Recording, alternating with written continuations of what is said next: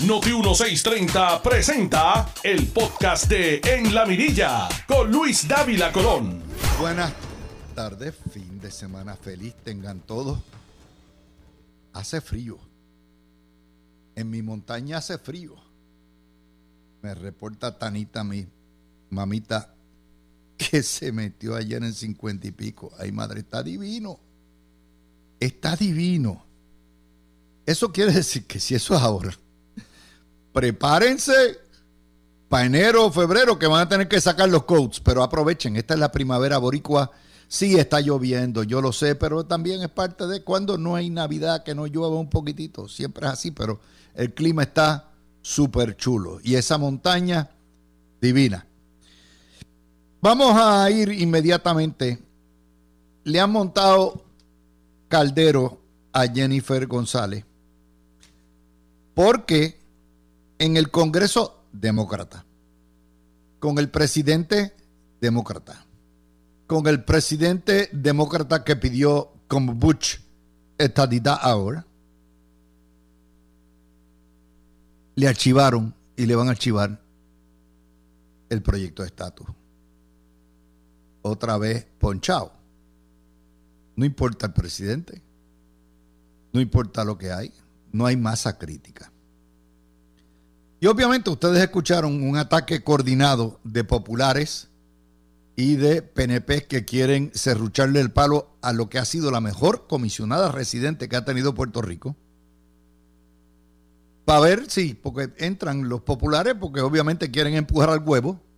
Y en segundo lugar, los PNP porque usted sabe que en el PNP es una trulla de turbas que se unen unos a otros y que son leales no al ideal ni al partido, sino a, los líderes y andan en las peleitas mongas.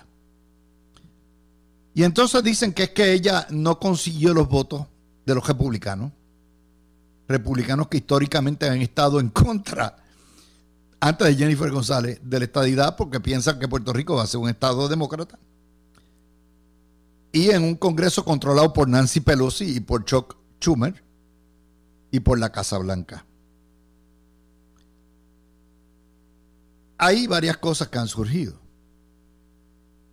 Gracias al cabildeo que le han metido con los millones que les paga la legislatura a Charlie Black y compañía, los cabilderos, gracias al hecho de que Casablanca lo controlan los diásporos mayormente o populares o independentistas, gracias a los boricuas son los diásporos, se atoró de nuevo. Se atoró. Esto no es distinto a lo que ha pasado. Esta vez no llegó ni tan siquiera al floor. Entonces le echan la culpa a Jennifer González por que no prosperó. Mientras tanto, recuerden que la administración de Biden el sector socialista, los llamados progressives y los comunistas, dominan la narrativa, dominan en gran medida la política pública. Y Alexandria Ocasio Cortés, que es la poster child, la niña símbolo del sector socialista, se trancó a la banda y dijo, no, no, no, no, le tienen que poner a la estadidad ahí 55%. Solamente esto es bueno si me ponen 55% por la estadidad. Ni ella gana por 55%. Pero hay otra cosa. En la democracia, mayoría más uno. 50 más uno. Para admitir Estado es mayoría. De hecho, ha habido estados que han entrado sin mayoría. Pero hay más. Ella ni se aplica eso.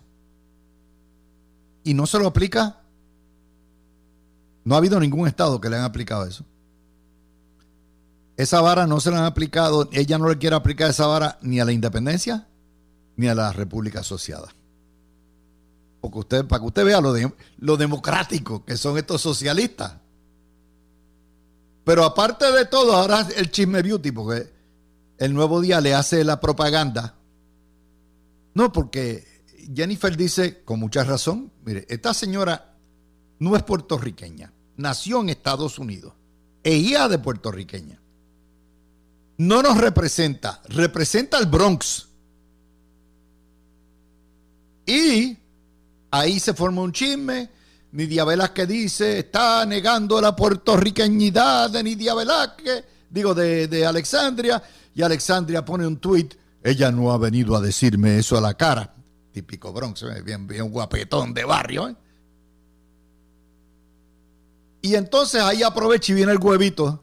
Y esta mañana y ayer ha tenido un field day con esto. El huevo.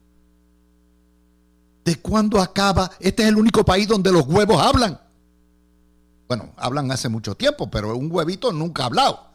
No los pollitos no han nacido. No ha roto el cascarón.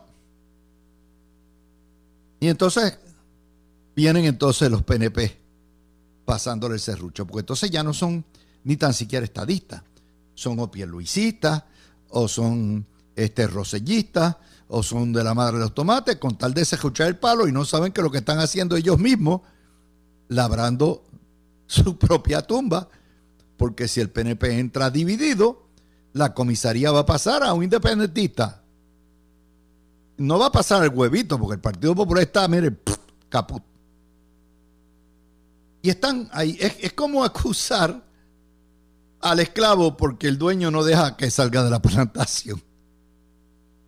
Entonces, la culpa es del esclavo. El esclavo no brincó la verja, no, le, no rompió las cadenas, no eso. Hello, el que tiene la llave de las cadenas y el que tiene la llave del portón es el dueño, el amo, el hacendado. Pero así es, esto, es Puerto Rico. Esto, como yo le decía hoy, la, la, epidemia más grande que hay en Puerto Rico es la idiotez. Y el problema es que la idiotez es altamente contagiosa. Y están en ese negocio. Claro, nadie le eh, responde, nadie se atreve a decir que como un partido que hace tres plebiscitos hace una delegación de esos de, delegados que no sirven para nada, con excepción de Rosselló, eh, no le asigna dinero ni a la delegación, ni reserva, como han reservado los populares, 5% del presupuesto para empujar el mandato plebiscitario. ¿De quién es la culpa? La culpa no es de Jennifer González. Jennifer González no controla la bolsa. Porque para usted poder bregar con la influencia que tienen los diásporos y los populares en Estados Unidos se necesitan billetes. Eso es así. Ese es el juego que nunca ha aprendido a hacer el PNP, porque son unos idiotas que lo único que les interesa es administrar la chupeta de la colonia. Y están pagando ahora los platos. El problema es que le están pasando factura a la que menos le deben pasar factura. El que prometió la estadidad no fue Donald Trump. El que prometió la estadidad en campaña, ustedes recordarán, fue el presidente de los Estados Unidos. Los que vienen a hacer campaña aquí, oh, la libre determinación y hay que permitir todo, son los demócratas que vienen a pasar el cepillo. Y eso nos lleva a, a las loqueras de la política colonial puertorriqueña. Ese es el tema número uno. Tema número dos. El corrupto alcalde de Calley, Rolo Ortiz Hoy sale en Cyber News, en Noticel y en Metro, menos en el nuevo día. Ni para allá van a mirar. Que está comprobado que cuatro propiedades de Calley declaradas estorbos por el municipio, y me imagino que es propiedad, pasaron a manos privadas del alcalde Rolo Ortiz, ya sea su corporación o a título personal en la barriada Polvorín. Ortiz tiene un total de siete propiedades a su nombre. Dirige el municipio desde 1997 y está millonario. Ups. O sea, lleva 25 años en la poltrona y está millonario. ¿De dónde tela si la araña no teje? de ahí mismo, montó un juego monopolio. Él tira los topos, él mueve la ficha, él compra las propiedades, él embarga las propiedades, él las declara estarbo público, las vende al mejor postor, el mejor postor es él, ese es el clásico caso de corrupción de arriba abajo. Ah, y las compra a precio reducido. Y el tipo está escondido. Pero está escondido porque la prensa ha ignorado el caso. Y la prensa es mucha gente.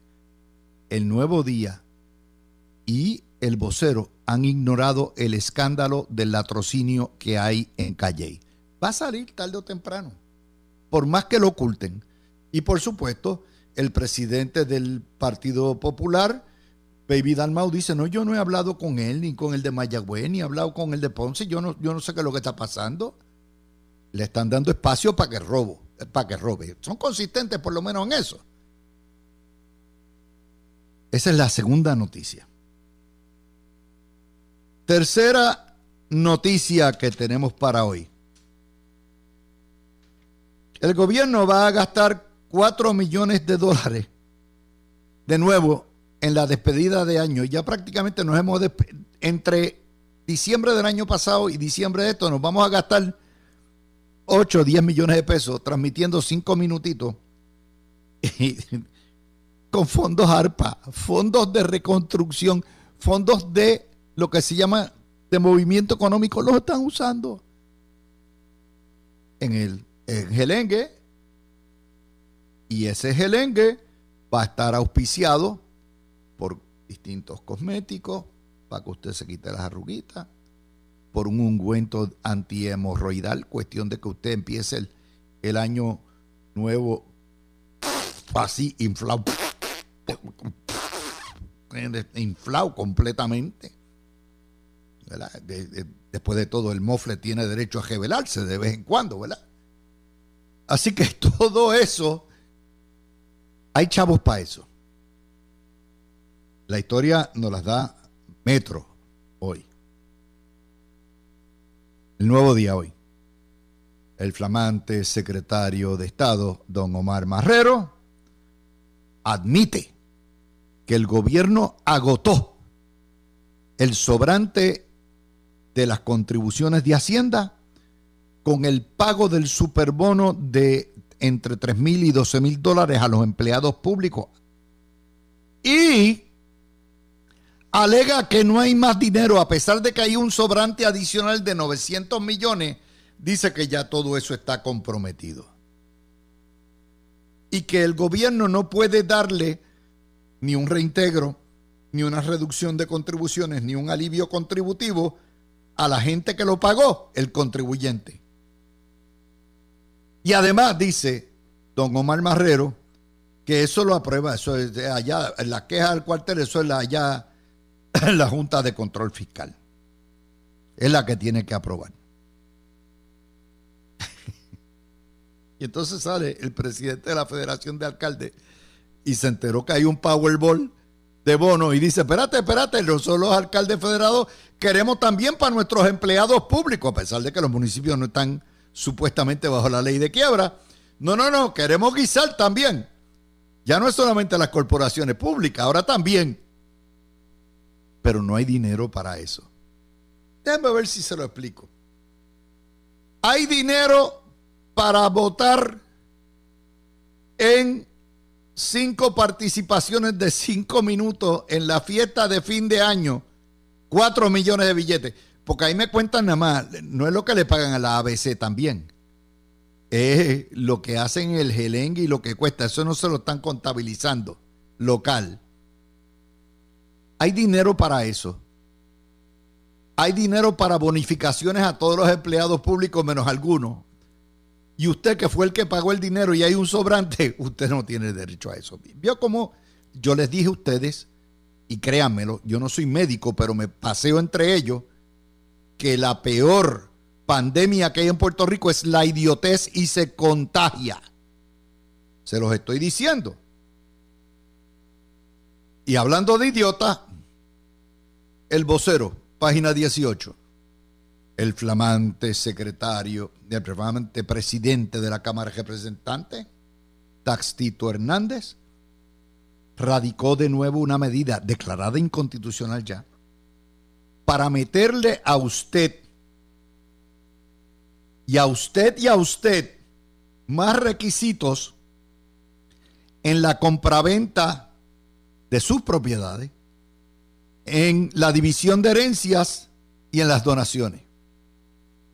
Y esa medida que esta es corrupta porque está hecha para beneficiar a un sector de él, de, su, de la gente que le pasa pasta, no solamente fue declarada inconstitucional, sino que encarece y retrasa los cierres y retrasa las divisiones de herencia. Y usted es el pagano. Y a este morón se le ocurre esto porque nuevamente ellos no trabajan para usted, trabajan para sus propios intereses particulares. Página 18 del vocero. Usted quiere continuar para que usted vea cómo la moronería es contagiosa. Allá sale el Che Paratlitichi, uno de los héroes de esta patria socialista, quejándose en un tuit que el alcalde popular de Lares siguió la política del alcalde PNP anterior y no asignó fondos municipales para celebrar y conmemorar la celebración de la Iglesia Católica del santo patrón del pueblo, que creo que es San José. Y dice que eso es destruir la cultura puertorriqueña. Es decir, número uno, el gobierno y ustedes tienen que pagar las celebraciones de las distintas iglesias, a pesar de que hay una clara separación de iglesia y Estado y hay una clara prohibición de que se utilicen fondos públicos para fines privados. Y las religiones son fines privados. Eso no le importa, él se pasa las dos constituciones por el forro. Pero peor aún, la celebración de las fiestas patronales es parte de la cultura puertorriqueña, a pesar de que se trata de fiestas de santos de la Iglesia Católica, Apostólica y Romana. Y a pesar de que en Puerto Rico habemos católicos, protestantes, judíos, musulmanes, agnósticos. No, eso es la cultura puertorriqueña la religión católica. Esta es la idea del concordato. Estos son los mismos comunistas que persiguen la iglesia católica en Cuba. Los mismos comunistas que una vez llegan al poder le hacen la vida de cuadrito a los obispos católicos en Venezuela. Pero no, ¿Vieron cómo la idiotez se pega? Definitivamente es altamente contagiosa. Y la noticia más importante nos las da primera hora hoy. El continuo deterioro de Puerto Rico. Se nos envejece la población no hay dinero suficiente para atender la urgente necesidad de servicios al millón de ancianos que hay en Puerto Rico. Estamos hablando de que uno de cada tres puertorriqueños es mayor de 60 años. Si usted pone los mayores de 55, ya estamos cerca de la mitad. 41% de los hogares 41, la mitad de los hogares prácticamente tiene ya un residente mayor de 65 años. Casi el 40% de esos mayores de 65 años viven en la pobreza. 48% de los mayores de 65 años tienen algún grado de discapacidad, la mitad. Y no hay No hay especialistas. No hay médicos primarios. Faltan dineros para cuidados adecuados de salud. No hay cuidadores. No hay trabajadores sociales. Muchos de esos viejitos están abandonados por sus familiares. Faltan hogares de cuidado. La inflación se está comiendo 12% viven solos y de 1.200, 1.200.000 familias que hay en Puerto Rico, 550.000 viven del Seguro Social. Y de esos, 65% vive bajo los niveles de pobreza. ¿Vieron por qué yo no quiero discutir a Georgie Navarro y mi amiga en el baño? No. Eso. De hecho, le dieron la campaña a Georgie porque eh, Georgie Navarro, eh, cuando llegue la elección, va a ir servir carro a cada uno de sus barrios a regalarle pechupops que compre en el fast favorito de él y eh, para el que lo necesite un amigo en el baño para que se haga cosquilla. Las estupideces. Yo les digo a ustedes que la pandemia mayor de Puerto Rico es la idiotez. Se pega. Hay dinero para bonificaciones, hay dinero para cuanta porquería hay, para fiestones, para ungüentos de hemorroides. en vez de Puerto Rico, debemos poner, caer, eh, cambiar el simbolito ese, el escudo del cordero, eh, y debemos poner Preparation H, porque eso es lo que necesitamos. Óigame, para lo más básico no hay dinero.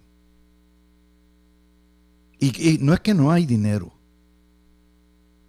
es que hay dinero y lo derrochan, lo votan. Y entonces se preguntan los gobiernos por qué los votan cada cuatro, años. O se los roban como Rolo Ortiz. ¿Mm? Esa, ese es Puerto Rico donde estamos hoy. Mientras tanto, en el Perú, el depuesto presidente golpista Pedro Castillo, que está en la cárcel, pidió asilo político en México, alegando persecución de los órganos de justicia y del Congreso Social. El tipo da un golpe de Estado y culpa a las instituciones porque que lo están persiguiendo. Y allá aparece el otro idiota presidente de México, Andrés Manuel López Obrador, y dice, el pobrecito, ese pobre hombre lo tienen a preso. Yo no entiendo por qué, porque lo están persiguiendo. Esos son los comunistas. Esos son los comunistas todos los días. No solamente la idiotez es contagiosa en Puerto Rico, sino en el mundo entero. Así que con eso, mi gente, le di a vuelo de pájaro todas las noticias que tenemos. Yo estoy seguro que hoy Cristian Breida y Aurelio van a, gozar en, eh, van a gozar en cantidad tratando de hacer algún sentido común, algún sentido intelectual de toda esta trulla de idioteces que hoy constituyen noticia. Cerramos el único video de hoy y lo dejamos y regresamos ya mismito con el panel. Tú escuchas el podcast de En la Mirilla con Luis Dávila Colón por Noti 1630. De vuelta con ustedes, mis amigos, las 12 y 37 minutos, por favor, búsquenme ahí a Alex Delgado y a Tuto porque yo les voy a hacer una oferta que no pueden rechazar ninguno de los dos.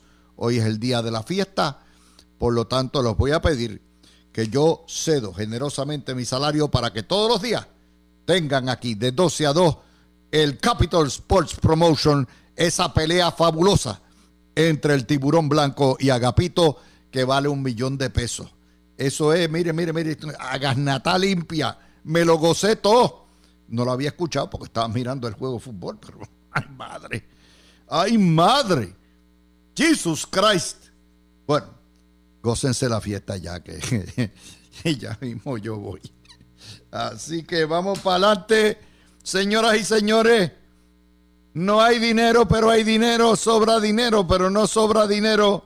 Y el hombre que bregó con el dinero todo el tiempo y que no puede entender estos superbonos y bonazos se llama Cristian Sobrino. Empezamos contigo, Cristian, y saludos a Breida y a Aurelio. Adelante. Eh, bueno, saludos Luis, saludos a Breida y Aurelio y se siente muy bien estar de vuelta después de la sabática, que se duró más de lo que pensaba, pero pues seguimos.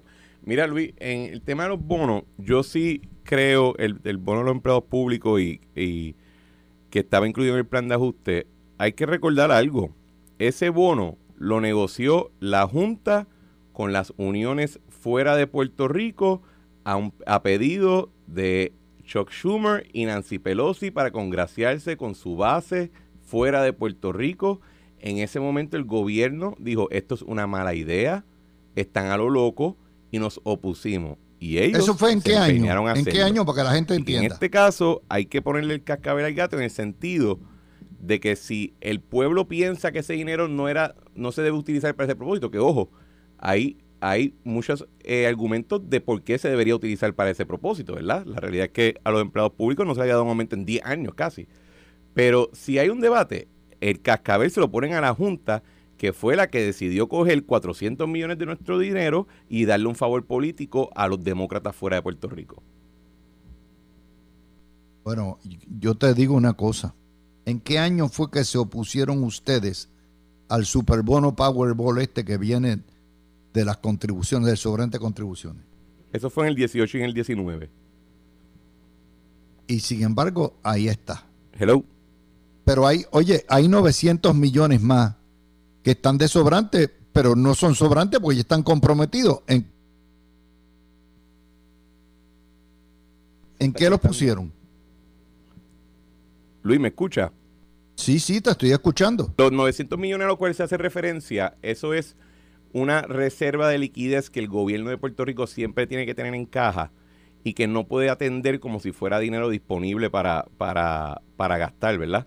Y en la medida que ya hay unos gastos proyectados que tienen que eventualmente eh, acumularse, pues sí, tienen, no, no es un sobrante, puede ser un sobrante en efectivo, pero en términos presupuestarios no es un sobrante porque ya están obligados. Y el gobierno de Puerto Rico siempre tiene que mantener un nivel de dinero en caja, porque de lo contrario corremos el riesgo de que volvamos a caer en lo que caímos en los años anteriores, donde de momento se paraban todos los pagos y recibir un reintegro era como rezarle a la Virgen María. Eh, así que en ese sentido lo que se dijo hoy en el periódico pues es cierto. Lo que yo creo que hay que tomar en consideración es ya es hora de tener una discusión seria de cuáles son las prioridades y en qué se quiere utilizar ese dinero. Porque si lo que queremos decirle sí a todo el mundo, vamos a volver a caer rapidito en el hueco. Es que ese, ese es exactamente lo que hay. Lo que pasa es que para ciertas cosas el gobierno es bien rapidito para dar y para ofrecer, pero para otras viene y dice, no, yo no puedo dar ni ofrecer, es la Junta la que tiene que bregar. Eso es parte del problema, Breida. Ávila, este asunto, buenas tardes, primero que nada, feliz Navidad, está todo el mundo por ahí de fiesta, así que los viernes Venías en morcilla de la risa con el análisis de los idiotas. Ay, mira, Dávila, este asunto ya nosotros lo, lo, lo habíamos discutido. Yo no, no cambio mi parecer. Eh, sí, los empleados públicos, qué bueno, todos sabemos, este, ¿verdad? Todos los méritos que tienen. Pero eh, este desembolso de fondos, ¿verdad? De, de bonos, yo pienso que tenía que venir eh, también atado o por lo menos condicionado a que se analizara algún tipo de alivio contributivo al resto de, las, de los contribuyentes puertorriqueños. Eso es todo. Ahí ya como que están como que dialogándolo para ver entonces qué se hace. Yo creo que ese es el remedio. O sea, definitivamente sí. Si vas a darle el bono, a, a, los empleados públicos porque ya se había analizado, se presupuestó y todo, y la Junta de Control Fiscal dio su visto bueno, pues qué bueno, Dávila. Pero también entonces tienes que analizar el que realmente los demás constituyentes tienen también el mismo derecho de beneficiarse de que en Puerto Rico, pues ahora las finanzas estén un poco mejorando. Así que yo exhorto, ¿verdad?, a nuestro gobierno a que por ahí es que se tiene que ir la, la línea. Aurelio, es bien difícil a la gente entender cómo hay sobrante para todo. Sin embargo, y, cómo se gastan 4 millones de pesos que unido a los 4 o 5 millones que gastaron en enero, estamos hablando de 10 millones en un pez, en un eh, eh, en un cuatrienio, digo, un cuatrienio no, menos de 13 meses, para celebrar el año viejo y no aparece dinero para otras cosas. Son prioridades totalmente trastocadas.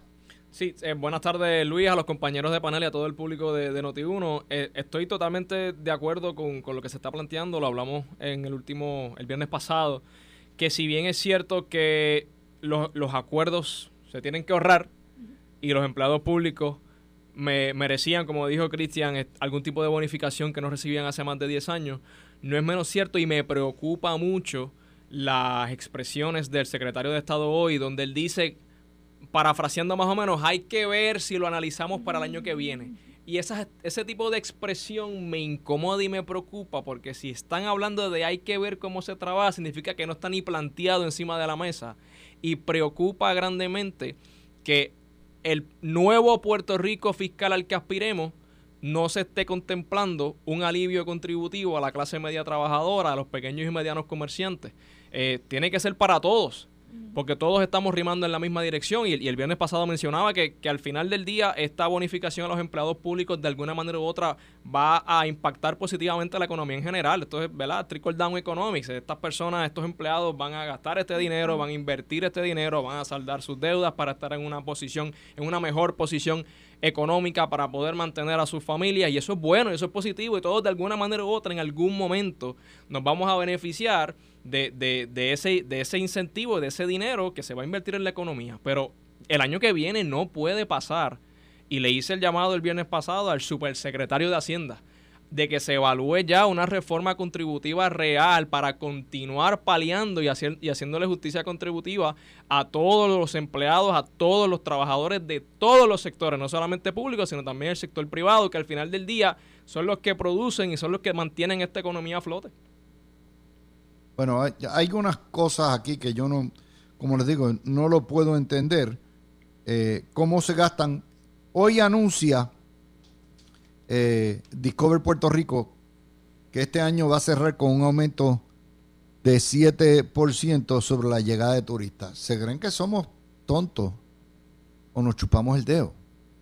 Comparado a que al año 21, se les olvidó que en el año 21, los primeros ocho meses estuvimos, si no con los protocolos estrictos de COVID, la gente estaba inhibida. O sea, un aumento de 7% sobre el año 21 es nada, es prácticamente nada. Pero, pero aquí todo el mundo, entonces se lo atribuye, algunos se lo atribuyen a la fiesta esta de fin de año. Eh, sobrino, ¿cuál es el rendimiento de Para estar claro, tú habías dicho en, la primera parte del programa que los 4 millones son de fondos de reconstrucción, ¿verdad? O de fondos de, de, sí, COVID. Sí, correcto. Sí, son eh, fondos ARPA. Se destinaron a promoción económica eh, y ese dinero, se iba, si no me equivoco, se iba a utilizar eh, para el primer despido del año anterior, que después se tuvo que cancelar por el asunto del COVID y todo ese revolú.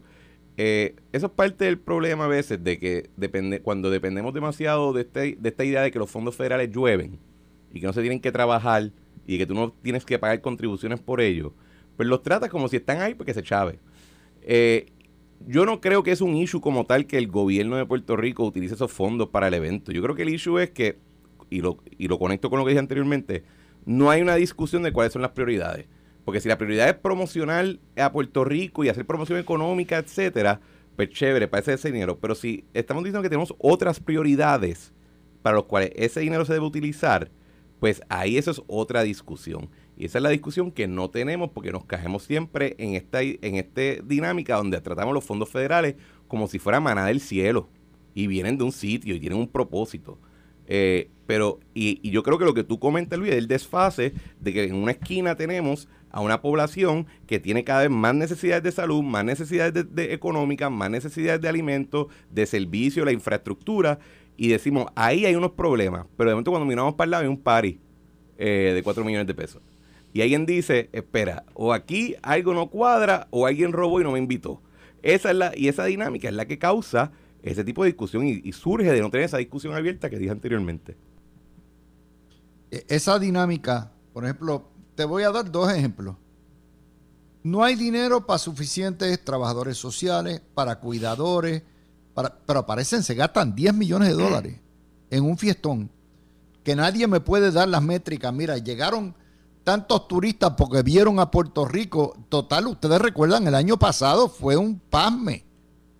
Fue un pasme. Y hoy, de acuerdo a, lo que es el itinerario, eh, eh, te lo van a ensanguichar las participaciones de Puerto Rico limitadas a cinco minutos, metidas entre anuncios de maquillaje, eh, pomaditas para que para las arrugas y, eh, pues, medicinas para las hemorroides. Es una cosa loca. La noticia principal es que los viejos no tienen dinero. No hay recursos para los viejos. insistimos en gastar 10 millones de pesos en un año en el fiestón de Año Viejo. Por, sencillamente para promover. Breida, yo no comprendo eso.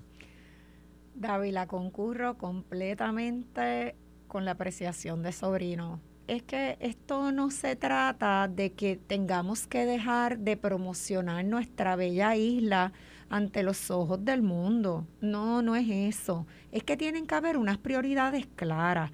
Y como bien tú dices, Dávila, si aquí ahora mismo, eh, ¿verdad? La salud mental de nuestro pueblo no está en el mejor lugar, se necesitan trabajadores sociales, no tan solo para atender la población de menores de edad, sino también nuestra población adulta, que ya vemos que Puerto Rico va camino al envejecimiento progresivo.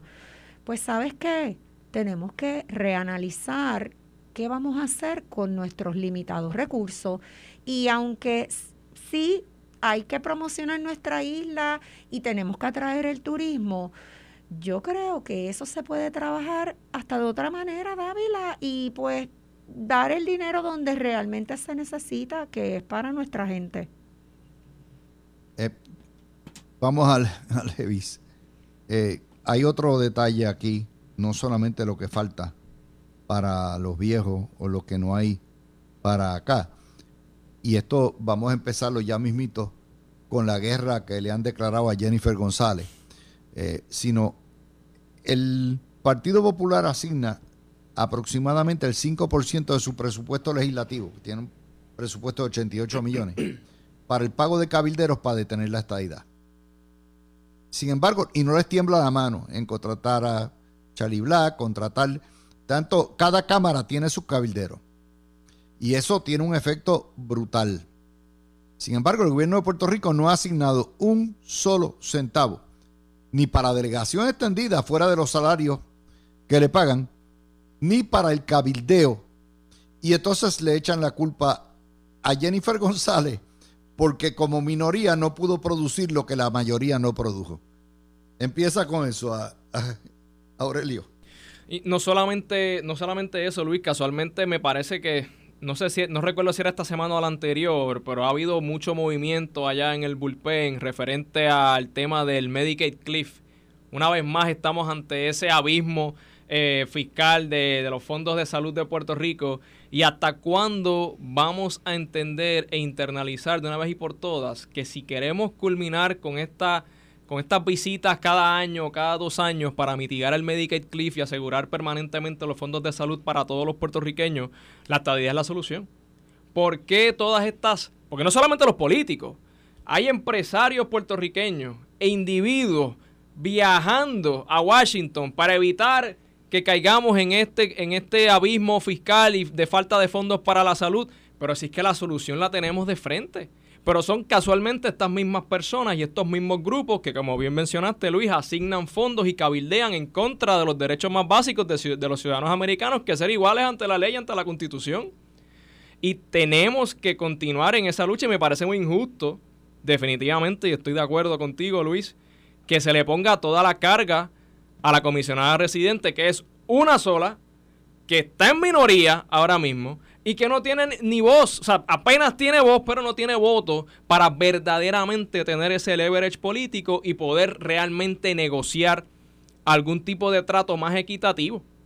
Porque es que no está fuera de sus manos, está fuera de su alcance precisamente por estas mismas personas que todos los años van allá a pedir migajas en vez de pedir igualdad de condiciones. Y no estamos hablando de trato preferencial, estamos hablando de igualdad de condiciones de tú a tú, mismos derechos, deberes y responsabilidades. Pero hay que poner todos los recursos al alcance de ese proyecto descolonizador y de lograr esa igualdad, que, que no es una aspiración ni es un sueño, es un mandato ya claro del pueblo, del pueblo de Puerto Rico y, y no podemos seguir cada dos años yendo allá a mendigar y hacer el mismo espectáculo y a que nos pasen la peinilla, como tú dices, Luis, porque vamos a seguir en esta. Cuando regresemos, ese es el tema la guerra contra Jennifer González, las pretensiones de Alexandria Ocasio Cortés, la intervención de Nidia Velázquez, eh, también toda la guerra interna y cómo esto afecta las guerras internas en el PNP, eh, porque el juego de las culpas es más fácil de todo. Pero aquí hay que adjudicar una serie de cosas. Tú no, esencialmente, ninguno de los dos partidos quiere admitir a Puerto Rico. Eso es una realidad. Y no la quiere admitir por sus propios intereses mezquinos. En el Partido Republicano hay un gran elemento de racismo y en el Partido Demócrata hay gran, un gran elemento de racismo ideológico. Y ahí es donde predominan y le meten mano los socialistas independentistas de Nueva York que rigen nuestra vida. Tú escuchaste el podcast de En la Mirilla con Luis Dávila Colón en Noti 1630.